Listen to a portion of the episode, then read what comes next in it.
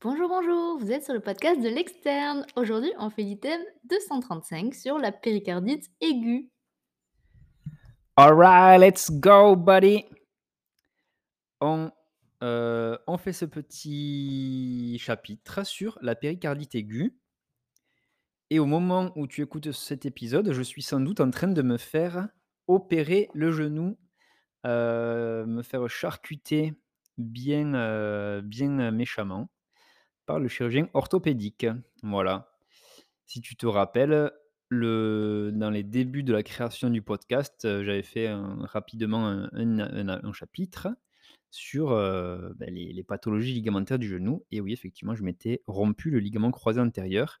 Et c'est aujourd'hui le grand jour de l'opération qui annonce une longue période de convalescence. Et là, ça fait pas plaisir du tout. Bon, bref, trêve de blabla, parce que ça vous intéresse sans doute pas du tout, du tout. Donc, on va parler aujourd'hui de péricardite aiguë. On a fait il y a deux jours l'item sur les épanchements pleuraux, et bien maintenant, on va parler de l'épanchement du péricarde. Voilà, pour rester dans le, terme, dans le thème de, des liquides euh, qui ne sont pas censés être présents. Voilà. Je sais pas trop comment l'expliquer, mais bon, vous avez compris l'idée. Allez, on remercie Jennifer Cotella, qui euh, est une contributrice euh, à la rédaction de cet item. Voilà, et elle, euh, a fait le début du chapitre sur la définition d'une péricardite aiguë. Donc Jennifer, elle a bien respecté le, elle a bien respecté le, le, sommaire d'un item, donc on la remercie, merci à elle. Allez, donc la péricardite aiguë, c'est l'inflammation aiguë des feuillets du péricarde. Euh, elle peut être, cette inflammation aiguë, être accompagnée d'un épanchement péricardique ou, non. S'il n'y en a pas, on parle de péricardite sèche. Euh, et si elle est associée à une élévation de la troponine, eh bien, on pourra parler dans ce cas-là de myopéricardite. Et donc, on aura une atteinte du myocarde également. Alors, je mets mon téléphone en silencieux parce qu'il est en train de nous casser les bonbons. Voilà. Allez, quels sont les symptômes et les signes cliniques d'une péricardite aiguë? Donc déjà, on va avoir premièrement des signes généraux. Donc là, on aura une fièvre modérée, euh, qui est parfois absente d'ailleurs, ou au contraire présente d'emblée, qui est associée à des myalgies, donc des douleurs musculaires bien sûr, et une asthénie. Oh je ne vais pas faire l'affront de, vous expliquer ce que c'est l'asthénie. C'est qu'on est fatigué. Voilà, je, le fais quand même, allez. Euh, les signes fonctionnels. Donc, on aura une douleur thoracique qui sera soit rétrosternale, soit précordiale gauche, donc côté, euh, du cœur. Euh, c'est une douleur qui sera permanente, résistante à la trinitrine, qui peut du coup la, dissocier euh, d'une pathologie de sténose coronaire. Euh, la douleur sera majorée en décubitus dorsal, à l'inspiration profonde également, et à la toux. C'est une douleur qu'on décrit comme impulsive du coup. Euh, et cependant, elle est calmée par la position assise penchée en avant, donc lors de l'antéflexion. Donc ça, c'était le premier signe fonctionnel, la douleur thoracique. Deuxième signe fonctionnel, ce sera la dyspnée, qui est également soulagée par la position assise penchée en avant, donc l'antéflexion. Euh, ou, comme autre signe fonctionnel, en dehors de la dyspnée, on peut avoir une toux sèche, une dysphonie, voilà, donc euh, trouble de la parole, de, la voix plutôt, et plus rarement, on peut avoir la- l'apparition d'un hoquet. Voilà.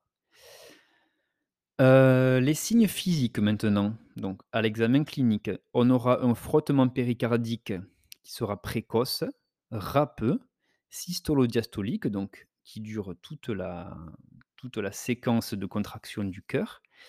Euh, ce frottement péricardique va varier dans le temps et dans les positions. Ça va ressembler, alors attention à, tous les, les amoureux de la sémiologie, à un crissement de cuir neuf ou un frottement, non, un froissement de soie, euh, la soie, quoi, le, tissu, et ce sera inconstant et fugace. Ça, c'est magnifique, vraiment. Heu, voilà, ça vous pouvez le dire, heu, sur une observe là, ça sera vraiment, ça ça fera, obtenir au senior une demi-molle, je pense. L'absence du frottement péricardique cependant n'élimine pas le diagnostic. Voilà. Heu, on aura ensuite comme autre signe physique des signes d'épanchement pleural qui pourront être parfois associés et donc là, on l'a vu dans l'épisode précédent, ce sera notamment la disparition du murmure vésiculaire et une matité à la percussion. Voilà. On a, heu, la nécessité d'obtenir au moins 2 des critères suivants pour confirmer le diagnostic.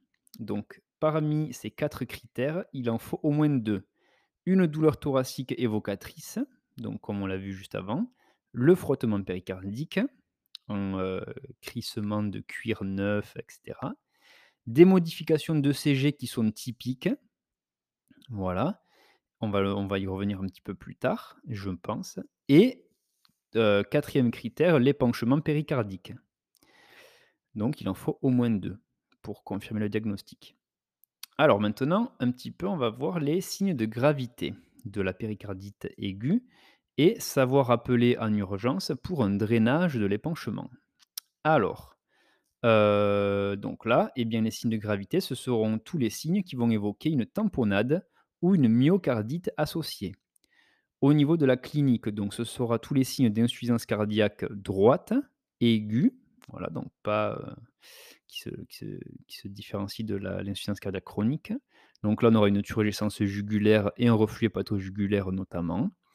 Heu, les signes de choc seront également des signes de gravité, donc une tachycardie, une pression artérielle systolique inférieure à 90-90 millimètres de mercure, des marbrures, des extrémités froides, et cetera. On aura un pouls paradoxal. Heu, un pouls paradoxal, c'est quoi? C'est une, heu, c'est quoi cette définition-là qu'ils expliquent là? C'est pas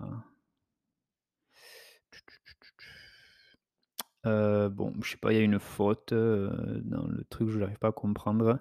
Mais en gros, c'est une augmentation de la pression artérielle systolique, il me semble, de 10 millimètres de mercure à l'inspiration. On aura ensuite dans les signes cliniques une fièvre supérieure à 38°, qui sera également un signe de gravité. Heu, sur la bio, on aura une élévation de la troponine qui traduira une myocardite associée. Voilà, signe de gravité. À l'ECG, heu, eh bien, on aura un microvoltage et une alternance électrique, heu, qui est signe de tamponnade avec le swinging heart. Des troubles du rythme ventriculaire également pourront être signe de myocardite.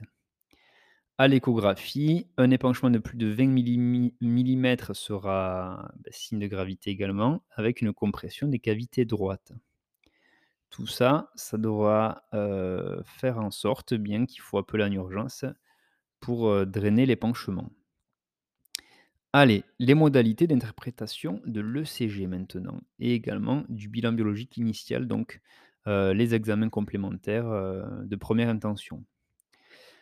L'ECG, il peut être déjà normal et donc là, dans ce cas, il doit être répété.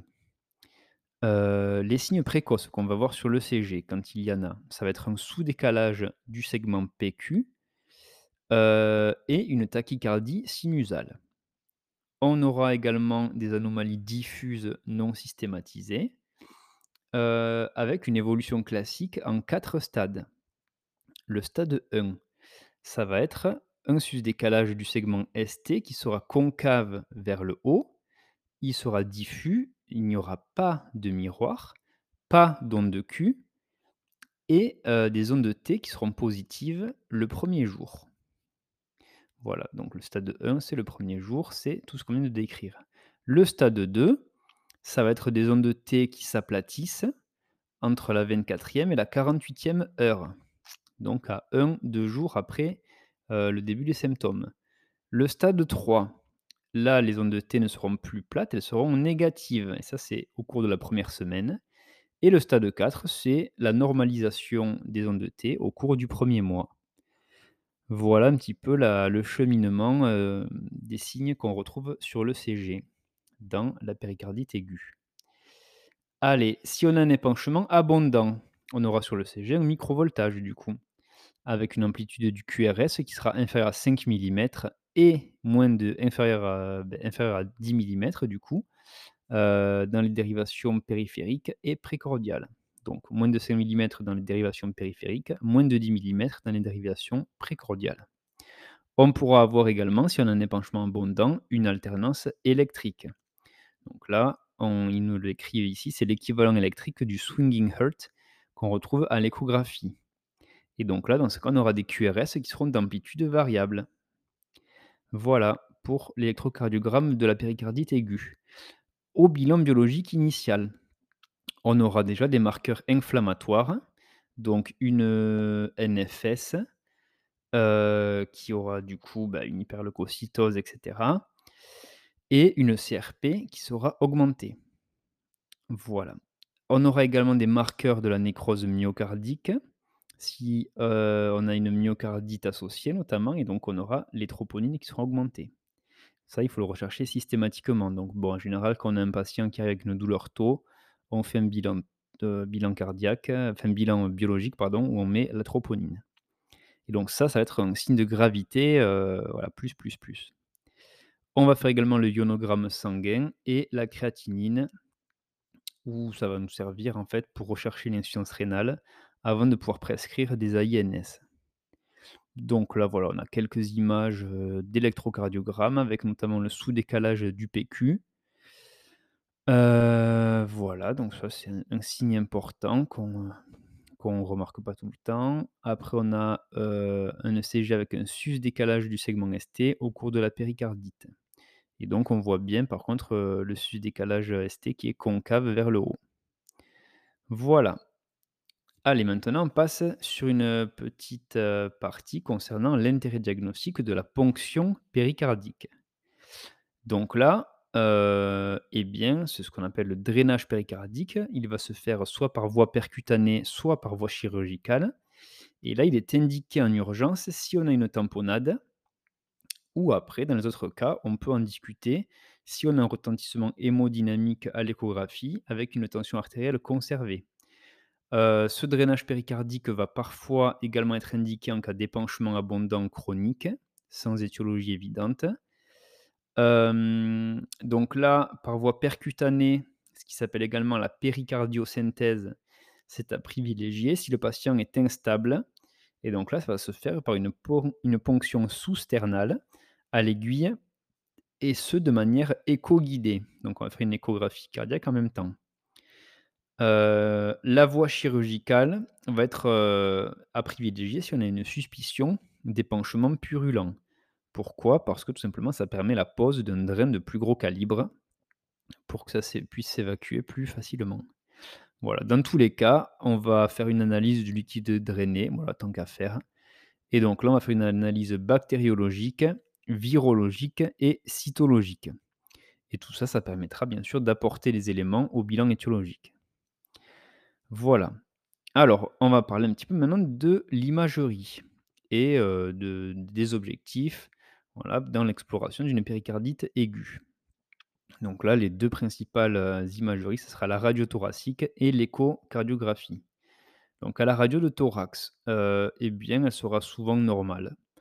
Voilà, on peut observer parfois une rectitude du bord gauche, voilà, ou ce qui s'appelle un cœur en carafe quand l'épanchement est abondant. Voilà, on peut obtenir parfois également un épanchement pleural qui peut être associé. Donc ce qui va être le plus utile, ça va être en fait l'échocardiographie. Donc parfois elle peut être normale, en cas de péricardite sèche notamment, puisqu'on n'aura pas d'épanchement. Quand on a un épanchement péricardique, on aura un décollement des deux feuillets péricardiques avec un espace clair euh, au milieu qui sera vide d'écho, du coup, donc avec euh, une substance anéchogène euh, voilà, entre les deux feuillets péricardiques. Merde, j'ai fait une bêtise, voilà. Hop.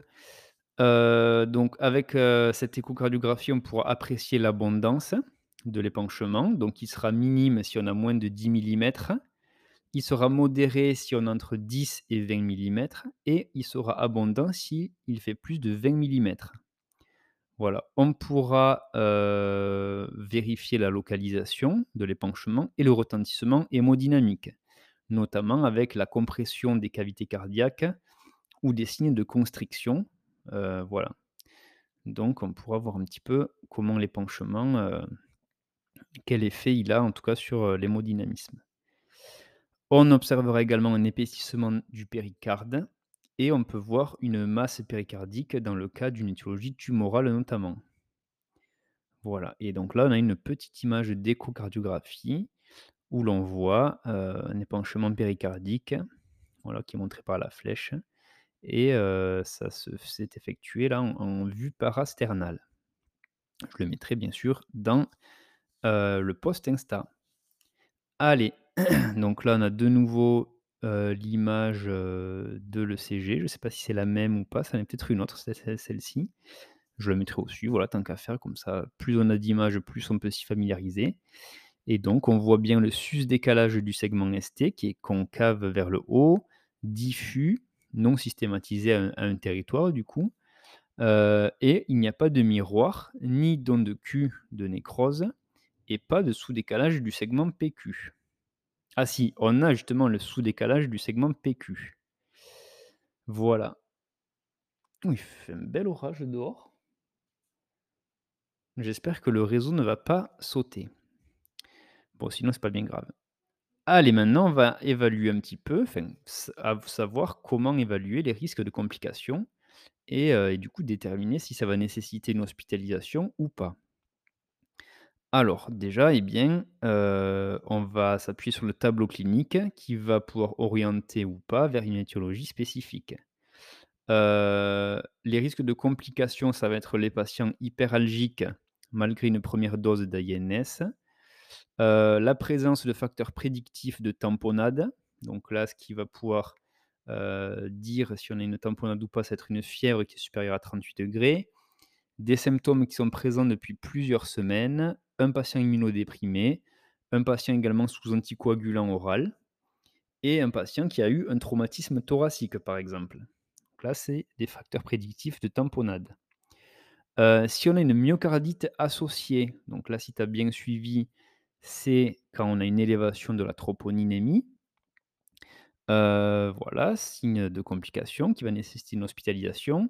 Si l'épanchement péricardique est abondant, donc là aussi, si tu as bien suivi, c'est quand il est supérieur à 20 millimètres. Heu, quand il y a une tamponnade et quand il y a une résistance au traitement anti-inflammatoire, donc que ce soit par aspirine ou par AINS et ce traitement, il faut qu'il soit bien conduit depuis 7 jours. OK. Alors maintenant, on va voir un petit peu l'étiologie de la forme clinique usuelle. Donc c'est la péricardite aiguë virale.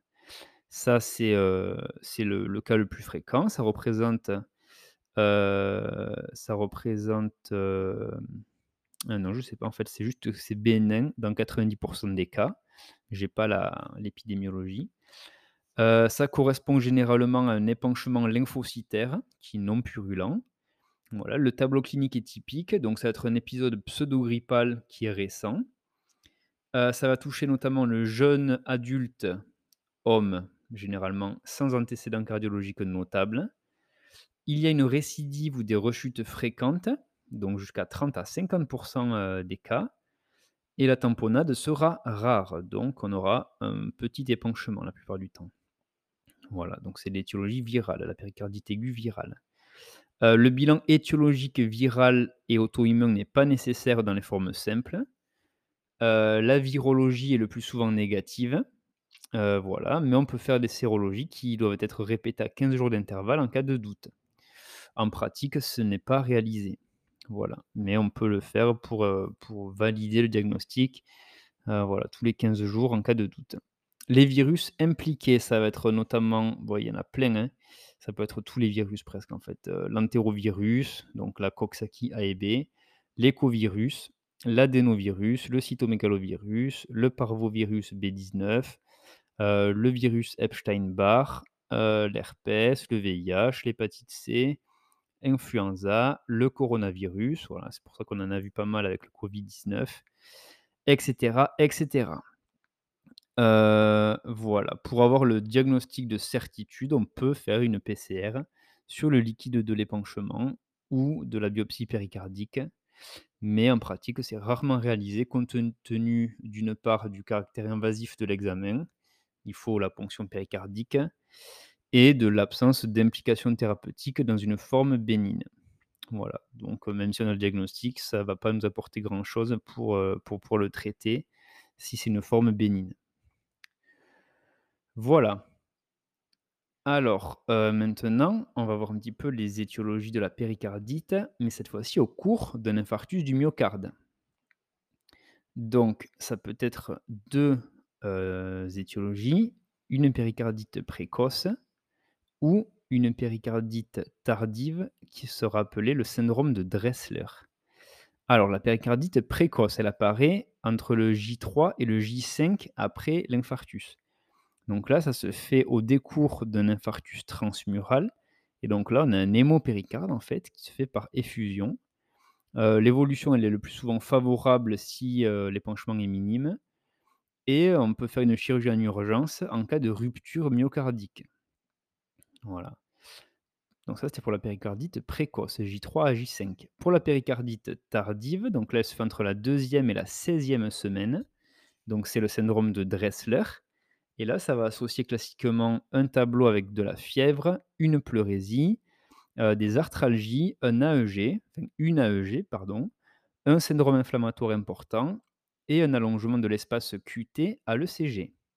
Ce qui est plutôt rare de nos jours, en fait, donc on va pas l'observer souvent. Voilà. Heu, donc, on va voir un petit peu maintenant les étiologies des formes cliniques les moins fréquentes. Donc ça peut être une péricardite bactérienne. Donc là, on aura un épanchement qui sera purulent. C'est plus rare, mais c'est aussi plus grave. On aura une forte fièvre là, qui sera supérieure à 39 degrés cette fois-ci. Heu, les germes qu'on peut retrouver, c'est les staphylocoques, les pneumocoques, les streptocoques, des bacilles gram négatifs, également des champignons. Voilà, donc pareil, ça peut être, heu, multi, heu, voilà, enfin plein de molécules différentes, de germes différents. Heu, ça atteindra notamment les sujets qui seront immunodéprimés ou porteurs d'infections sévères. Heu, une septicémie, une infection pleuropulmonaire ou après souvent une chirurgie cardiaque ou thoracique. Le pronostic là est assez sévère. L'évolution fréquente, beh, c'est la tamponnade ou la constriction péricardique. Le traitement, eh bien, ça sera une antibiothérapie adaptée aux germes, qu'on va retrouver dans le liquide péricardique lors de la ponction. Donc là, on va la faire la plupart du temps. Heu, le drainage chirurgical sera d'ailleurs souvent nécessaire, parce qu'on a vu qu'il faut un, drain de plus gros calibre, donc on le fait souvent par chirurgie. Voilà pour la péricardite bactérienne. Pour la péricardite tuberculeuse, c'est plus rare aussi que la virale. Donc là, c'est une péricardite qui est subaiguë, voilà, donc qui évolue un petit peu plus sur le long terme. Elle sera liquidienne, souvent avec, une AEG et une fièvre modérée qui sera persistante. Voilà, le contexte, eh bien, ce sera la tuberculose, bien sûr. Voilà, dans les cas de contagion ou également d'immunodépression. On aura des anomalies pulmonaires associées. Il va falloir rechercher, le bacille de Koch, voilà. Comme signe, on pourra avoir des calcifications péricardiques. Heu, on aura une évolution fréquente vers la tamponnade et la constriction péricardique aussi, comme pour la péricardite bactérienne et donc là, le traitement, ça sera des antituberculeux, plus ou moins des corticoïdes. Voilà, voilà pour la péricardite tuberculeuse. Ensuite, on peut avoir une péricardite néoplasique, voilà, on l'a un petit peu évoqué déjà. Heu, le liquide sera souvent hémorragique, voilà, donc là, ça on pourra être orienté en fonction du contexte, de l'AEG notamment. Voilà, le plus souvent, ça sera lié à une localisation secondaire, voilà, donc ça peut concerner tous les cancers, mais plus fréquemment un cancer primitif pulmonaire ou les lymphomes. Ça, ça va faire souvent des péricardites, néoplasiques. Voilà et ça peut être, également un mésothéliome, donc un cancer primitif du péricarde, mais c'est plus rare. L'évolution fréquente, elle se fait vers la tamponnade et également la récidive et donc là, il faudra faire un drainage chirurgical pour le traiter. Heu avec, heu, plus ou moins une fenêtre péricardique, donc une ouverture dans le péricarde pour, heu, se faire évacuer l'épanchement. Voilà, après on peut avoir des péricardites dans les maladies de système ou les maladies auto-immunes. Ça pourra être notamment dans le cas du lupus.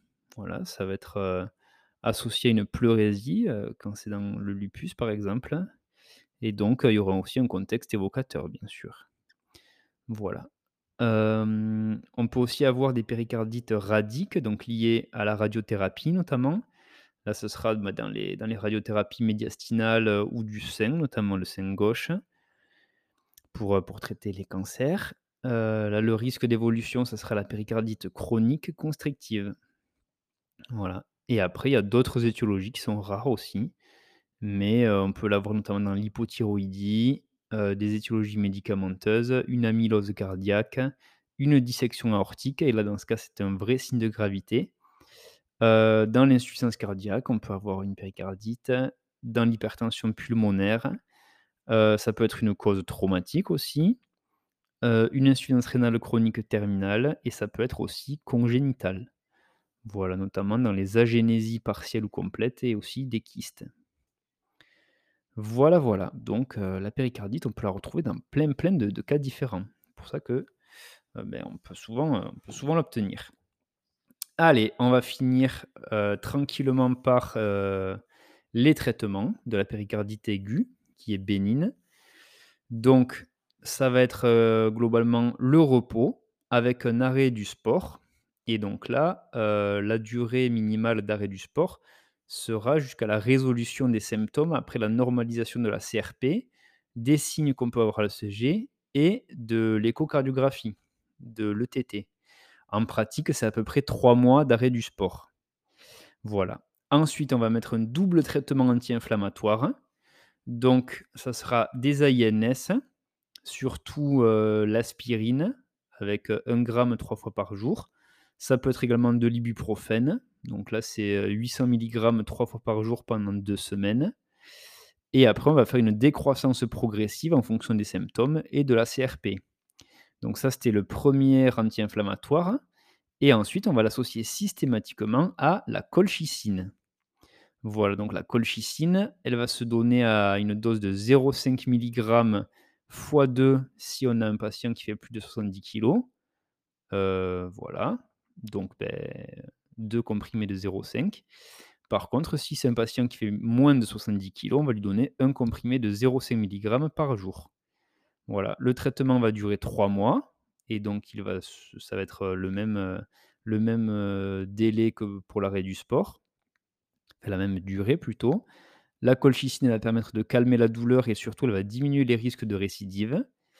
Heu, le problème, c'est qu'il va y avoir des interactions médicamenteuses potentielles avec le cytochrome P450.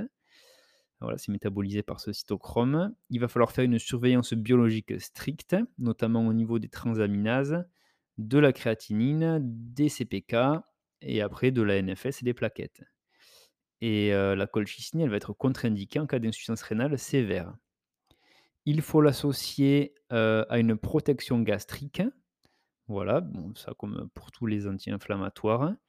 On ne va pas mettre de corticoïdes en première intention dans la péricardite aiguë bénigne et il faut savoir que l'évolution est le plus souvent favorable.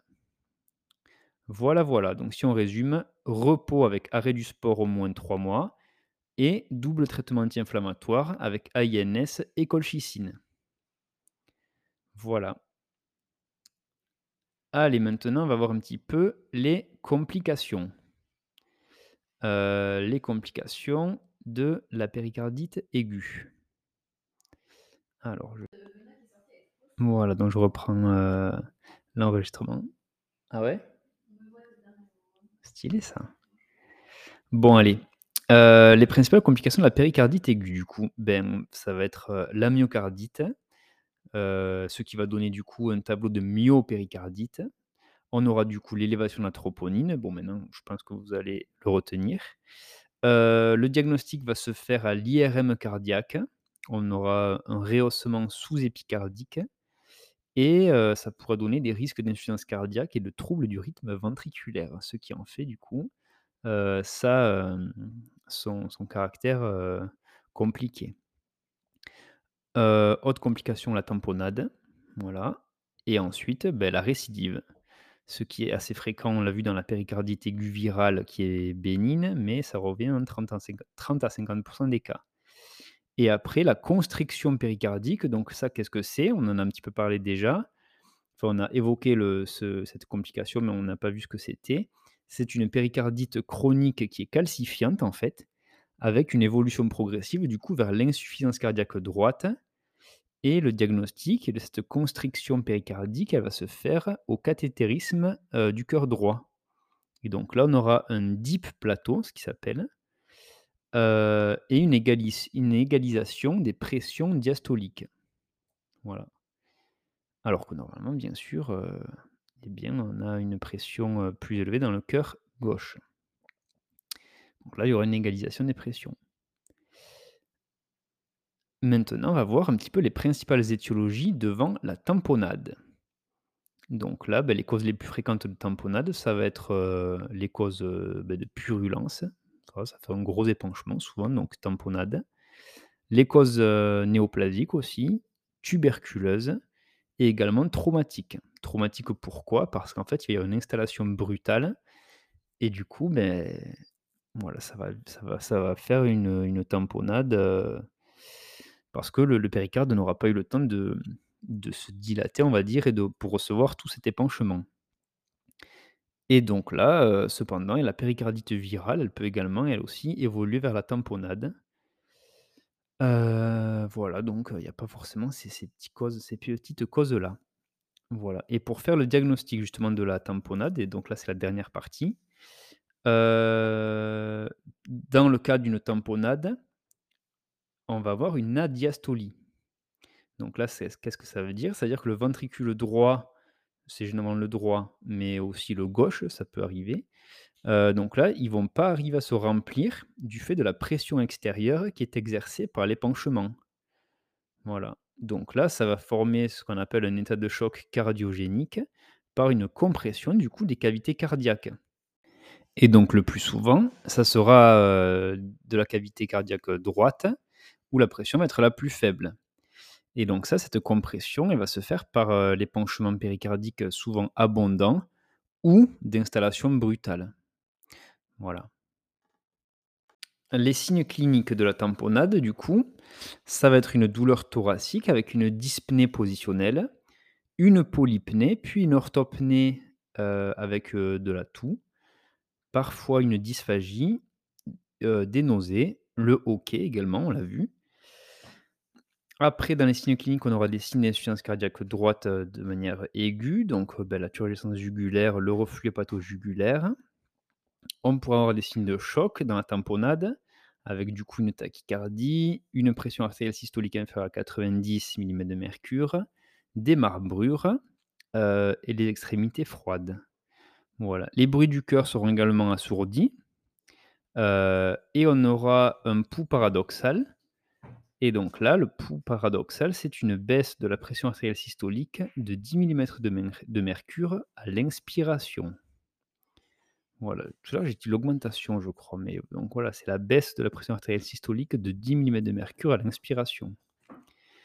À l'ECG, heu, on aura un microvoltage lié à l'épanchement en fait, avec parfois une alternance électrique, car le cœur se balance dans le liquide abondant et il va donc changer d'axe. C'est ce qui va expliquer l'alternance électrique et donc la variation d'amplitude des QRS. Heu, à l'ETT, on pourra confirmer du coup la compression des cavités droites, surtout en inspiration avec, heu, cet aspect de swinging heart, heu et on aura également le déplacement du septum qui est paradoxal en inspiration. Voilà, donc le septum paradoxal. Heu, l'urgence de la tamponnade réside dans le fait qu'il y a un risque d'arrêt cardio-circulatoire par une dissociation électromécanique en l'absence de traitement et heu, donc là, la confirmation échographique de la tamponnade va imposer le drainage. On l'a vu, le drainage, il peut se faire en urgence par voie percutanée ou par voie chirurgicale et en attendant le drainage, on va faire un remplissage vasculaire. Du coup, le remplissage vasculaire, il pourra se faire par des solutés, isotoniques la plupart du temps. Et avec l'introduction d'amines vasoactives. Voilà pour, pour rétablir une pression artérielle satisfaisante. Voilà, voilà, et bien nous avons fini ce ce chapitre sur la péricardite aiguë. Voilà, j'espère que ça vous a plu. Il y avait pas mal d'informations utiles, je trouve. C'est un bon un bon chapitre celui-ci. Ça fait un petit moment qu'on n'a pas fait de de cardiologie. Voilà, j'essaie de de revenir assez, de revenir assez régulièrement pour qu'on qu'on tourne au niveau des des matières. Heu, voilà, j'essaye de faire, heu, de de revenir, heu, voilà, de pas enchaîner tout le temps les mêmes matières pour, pour avoir un peu de diversité dans les épisodes. Voilà, si vous avez des suggestions à me faire concernant les épisodes d'ailleurs, bah, n'hésitez pas à m'envoyer, un petit message ou à laisser un commentaire sur les publications Insta. Donc là, je rappelle que le compte Instagram, c'est l'externe podcast. Voilà, donc il y a des images, voilà, relatives à chaque, à chaque item. Vous pouvez, heu, aussi me poser des questions, heu, me faire des suggestions, de d'items que vous voudriez faire.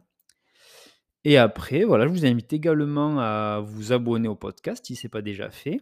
Si vous l'écoutez sur Spotify, vous pouvez mettre une petite note, donc là, bah, un petit 5, heu, 5 étoiles, ça fait toujours plaisir. Si vous l'écoutez sur Apple Podcast, je crois qu'on peut mettre des commentaires. Donc voilà, si vous voulez me mettre un petit mot, ben, n'hésitez pas, j'irai les lire avec une, petite note si vous êtes satisfait. Voilà, allez, beh, je vous souhaite une bonne journée à tous. Profitez bien de votre journée, heu, révisez bien, reposez-vous bien, mangez bien, faites du sport. Voilà, l'hygiène de vie, c'est ce qu'il y a de plus important et n'oubliez pas de vous faire des petits plaisirs. C'est ce qui fait qu'on garde la motivation et l'autodiscipline. Allez, je n'en dis pas plus. À la prochaine, prends soin de toi et ciao, ciao!